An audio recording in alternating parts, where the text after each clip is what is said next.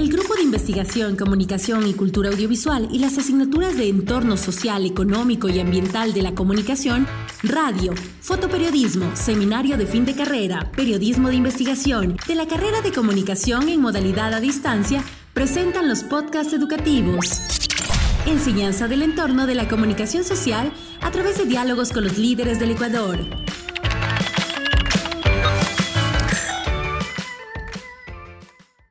Buenas tardes, estimado tutor, un cordial saludo. Mi nombre es Reina Andreina Becerra Cantor, vivo actualmente en la ciudad de Guayaquil. Estudio el primer semestre de la carrera de comunicación en la modalidad a distancia de la Universidad UTPL.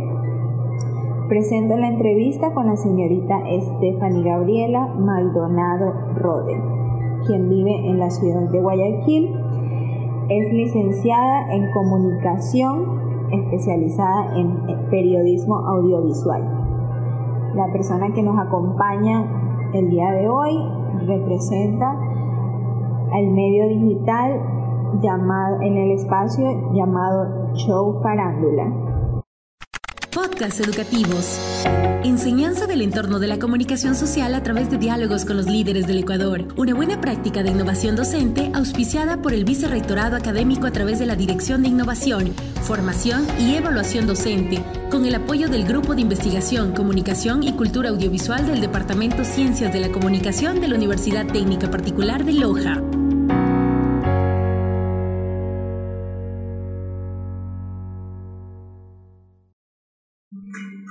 Stephanie, hemos dedicado este espacio para que nos brindes un poco de tus conocimientos sobre tu trayectoria, tu carrera. Cuéntanos un poco de tus experiencias vividas, tus vivencias. Muchas gracias. Bueno, eh, lo que te puedo compartir, inicialmente, como ya sabes, eh, mi nombre es Stephanie Maldonado, soy licenciada en Comunicación Social, específicamente Periodismo Audiovisual, egresada de la Universidad del Zulia muchas experiencias vividas, tanto a lo largo de la carrera, eh, donde te permiten aprender muchas de las cosas que vas a vivir ya en el, en el plano periodístico o en la actualidad. Cuando decidí que mi, que mi rama iba a ser la radio, no sabía que iba a experimentar tantas otras actividades que me iban a hacer una periodista completa. ¿Qué pasa? Cuando tú terminas la universidad, tienes el periodo de prácticas profesionales. en ese punto, en ese momento, tú solo piensas en ingresar a la mejor empresa, en ingresar eh, a, la mejor, a la mejor televisión, porque te puede dar prestigio, porque quieres quedar, porque te quieres hacer famosa no tuve la oportunidad de ingresar a la mejor empresa ni a la mejor televisión, pero sí una que me brindó los conocimientos necesarios para, como te dije anteriormente, sentirme una profesional completa. Se llamaba Telcomunicaciones, era una empresa de telecomunicaciones completas que manejaban tanto la radio digital como el periodismo digital y la televisión. ¿Qué pasa? Como era muy pequeña la empresa, me tocó ser multifuncional. Comprender de todo un poco. Exacto. Como te dije al principio, yo soy periodismo audiovisual y en mi universidad te colocaban a elegir o eres periodismo impreso o eres periodismo audiovisual. Bueno, me incliné al audiovisual, pero al llegar al momento de la práctica, imagínate que tuve que hacer redacciones digitales, tuve que hacer guiones para radio, guiones para televisión, manejar lo que se llama el COMPI y BTR, que es una parte más de producción, cosa que no te enseñan directamente en la, en la universidad. Y fue súper bonito, súper gratificante poder yo complementar todas esas cosas fuera de la universidad, porque ya no solamente traía los conocimientos aprendidos en, en la universidad, sino que era sumamente, era sumamente completo todo lo que ibas aprendiendo día a día, tanto con los reportajes, con las fotos, em, el manejo de las cámaras. Es, completamente distinto ya cuando tú pasas a lo real que a, lo, a la práctica que a lo que a lo escrito. Entonces, sí, sí fue bastante bonito eh, eh, poder vivir y aprender todas, todas esas experiencias, que no pensaba que iba a ser tan completo en las prácticas.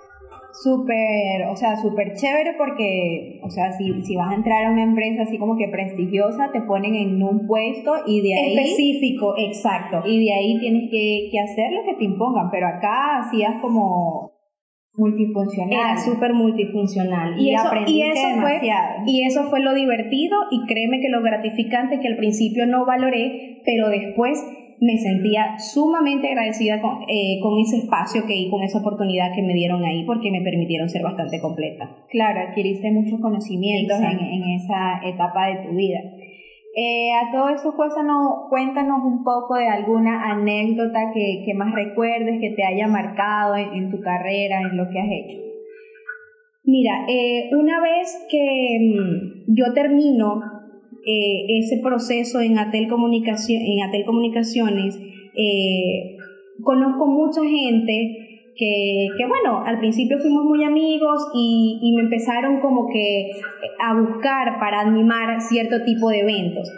¿Qué pasa? Que siempre me he sentido más cómoda en la producción y detrás de lo que la persona va a ver, pero nunca delante. Eso fue otra cosa que experimenté al momento de salir de la universidad. Frontal. Ajá, exacto. Entonces, bueno, el primer reto fue, vamos a hacer un evento de belleza donde vas a ser la moderadora presentadora principal de las chicas. Súper chévere porque me daban un guion, pero no me había yo puesto delante de tantas personas. y es difícil, es difícil porque cuando, tú, cuando tú creas un guion, cuando tú creas un guion, tú ya sabes qué es lo que vas a decir, en la radio tú vas todo, quizás sí puedes eh, improvisar un poco, pero ya está todo escrito, todo planificado. Y cuando te ponen a ti enfrente de todas esas personas, wow, entonces yo creo que una de las anécdotas más impactantes para mí fue mi primer evento como moderadora o como animadora de un evento presencial. Lidiar con el con, el, con ese miedo escénico que yo pienso que nunca fue increíble, fue increíble, eran emociones eh, encontradas, sentía que me iba a trabar. Al principio, mira que hasta los productores me decían, la voz se te escucha un poco, hasta un poco entrecortada. Y son cosas que tú vas manejando eh, con el pasar del tiempo. Yo dije, bueno, a mí jamás me van a volver a llamar para animar algo porque eh, me trabé mucho al principio o como que mi voz no, no, no sonaba muy segura, no le daba seguridad a la gente. Pero mira, de ahí fue otro proceso que pude vivir porque a partir de ese animé muchos más. Entonces yo pienso que para nosotros los periodistas el miedo escénico es algo que quizás no vamos a poder superar nunca, pero sí lo podemos manejar. Porque a estas alturas que yo he animado un sinfín de, de, eventos, tanto como de belleza o otros más clásicos, más rígidos, siempre he tenido miedo escénico.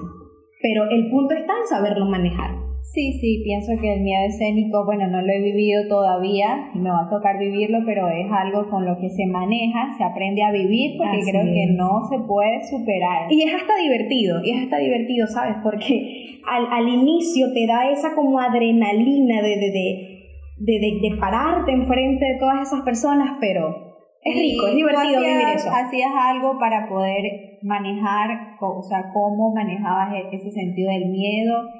¿Tenías alguna táctica? Wow, mira, respirar, respirar profundo. Yo simplemente recuerdo que yo cerraba los ojos, estaba detrás del telón y escuchaba cómo me nombraban o cómo, cómo me presentaban. Y, y aquí estoy, yo decía, aquí estoy y tengo que salir y voy a respirar y, y, tengo que hacerlo porque estas personas confían en mí, era lo más importante para mí, porque yo tenía mucha inseguridad en los primeros, en los primeros eventos que animé, mucha, mucha inseguridad, eh, Reini, pero sí tenía detrás de mi gente que, que creía mucho en mi talento.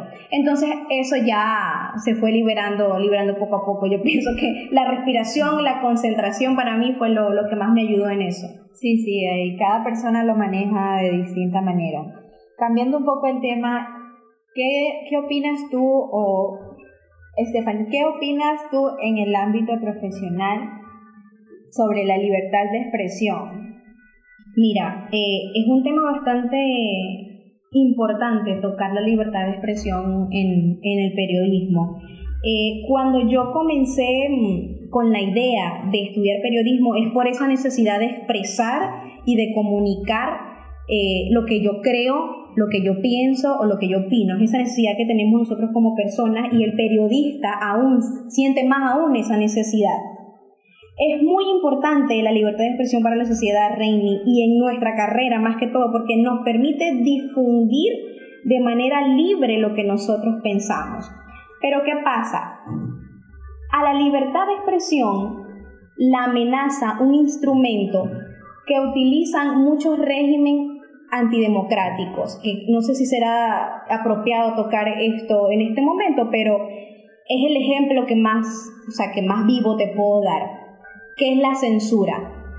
Es ese instrumento antidemocrático que utilizan eh, eh, los regímenes, los, los regímenes, las dictaduras, que es la censura. Cuando yo empecé en la radio, viví en carne propia la censura. Yo en la radio empecé primero como locutora y tenía una persona detrás de mí que me decía, está súper bien este contenido, pero esta parte no la puedes decir, porque pones en riesgo eh, la transmisión de la, de la emisora. Puedes causar esto, puedes causar el cierre de las antenas, puedes causar el cierre de la, de la señal, todo. Entonces, wow, tú quedas como que yo estudié y, y me están reprimiendo todo lo que yo quiero decir. Exacto. Bueno, entonces, en una parte de eso. Y luego me tocó a mí censurar a, a, mis compañeros. Ya no era yo la locutora, del otro sino lado, que ya, ya. estaba del otro lado y podía entender un poco más. No, no terminaba de entender esa parte porque tú como periodista, y como te digo, con la necesidad que tú tienes de, de expresar lo que tú opinas, eh, nunca, nunca vas a entender por qué existe eso. Pero me tocó vivirlo y me tocó practicarlo porque ya yo tenía la responsabilidad de cuidar de la política de mi empresa, que era en ese momento eh, esa radio estación, esa estación radial en específico, que se regía por un, por un tipo de, de política, de, de políticos Así es. que, que teníamos que tratar de que no se vieran perjudicados o que no habláramos mucho de ellos en ese espacio y todas esas cosas. Entonces sí tuve que lidiar con la censura que va de la mano con la libertad de expresión. Efectivamente, esto es un tema muy delicado en el que debemos saber afrontar para no per- perjudicar a terceros. Así es, ni- más que todo eso. Ni a tu propia empresa o, o donde estés laborando. ¿Lograste superar estas limitaciones? ¿Cómo lo hiciste? Si lo lograste, Mira, un poquito. Personalmente yo te puedo decir, Reini, que no logré en ese momento superar eh, eh, ese límite o esa, esa censura que tenían con nosotros. Eh, yo decidí salir del país precisamente por eso, porque eh, como todos conocen, en nuestro país no existe, no existe, es rotundamente, no existe la libertad de expresión. O sea, vivimos en una censura permanente que no sabemos cuándo va a acabar. Y yo decidí emigrar de mi país para buscar y tener aún más esa libertad de expresión. ¿La tengo? Sí, sí la tengo. Pero siempre, como te digo, la libertad de expresión también tenemos que entender que no también no tampoco es del todo mala, ¿no?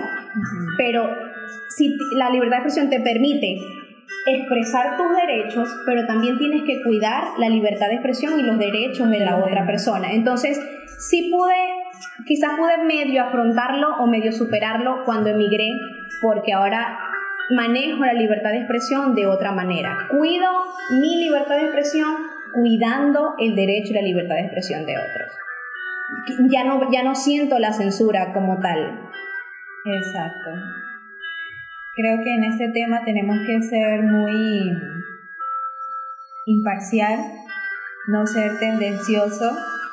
Ejemplo, me he topado con programas de televisión en los que son muy parciales, se respeta cada programa, cada, cada radio, cada quien trabaja con las políticas de su empresa. Claro, yo creo que con eso, o sea, esa palabra que acabas de decir tú es sumamente clave para la libertad de expresión, la imparcialidad. Eh, eh, yo creo que, bueno, como yo te decía, si yo decía esto, ponía en riesgo la, la señal de la, de la emisora. Y si decía esto, también podía perjudicarme a mí o perjudicar a terceros. Exacto. Pero siendo imparcial, nos cuidamos a todos. Entonces yo creo que esa palabra es sumamente clave, la que acabas de decir, porque afrontándola o, o lo que logramos, super- logramos superar esa censura o los límites es con eso. logramos, logramos la libertad de expresión con la imparcialidad. Así es. Bueno, Stephanie, con todo esto que hemos hablado sobre la libertad de expresión, la censura, las experiencias, ¿cómo ves el futuro de la carrera? ¿Tú qué crees qué tipo de capacitaciones deberían aplicar las universidades en estos tiempos?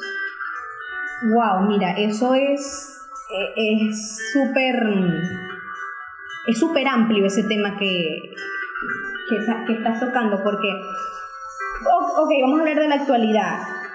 Yo pienso que, bueno, en mi caso, cuando yo me gradué, no estábamos muy al tanto de lo que podía pasar con las redes sociales o el Internet. Ahorita la red social, el Internet y la tecnología lo es todo. Es lo primordial, así es. Lo es todo. Entonces, pienso que en los programas universitarios sí deberían eh, darle al estudiante de periodismo mucha capacitación sobre marketing digital, marketing digital, eh, publicidad, todo lo que tenga que ver con la información a través de, la, de las redes sociales, a través del Internet porque de esa manera yo creo que vamos a alcanzar todo. Eh, la tecnología va avanzando y cada vez el mundo es más, más, más digital.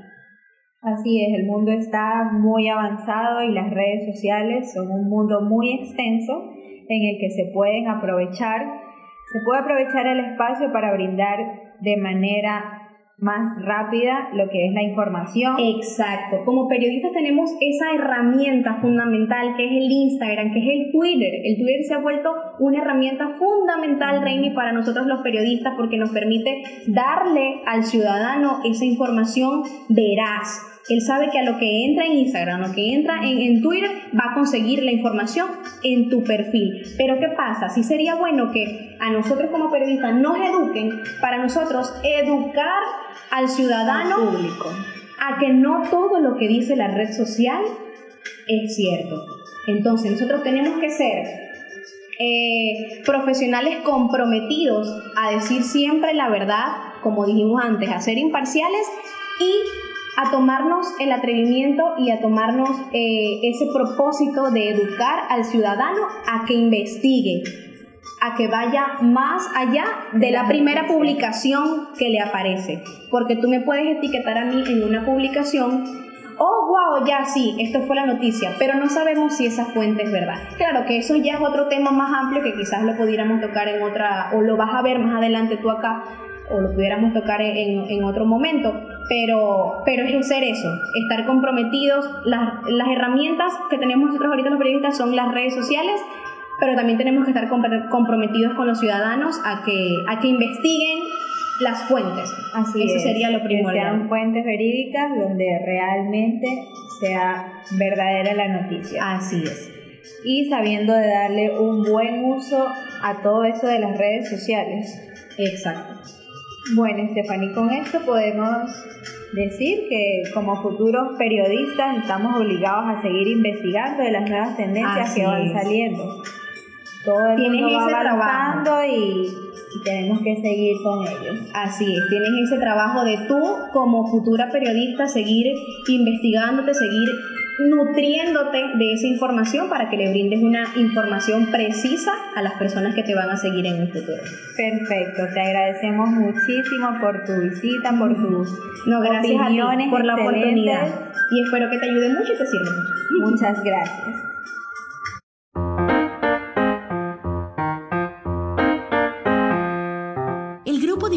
Comunicación y Cultura Audiovisual a través de las asignaturas de Entorno Social, Económico y Ambiental de la Comunicación, Radio, Fotoperiodismo, Seminario de Fin de Carrera y Periodismo de Investigación de la carrera de Comunicación presentó los podcasts educativos, Enseñanza del Entorno de la Comunicación Social a través de diálogos con los líderes del Ecuador.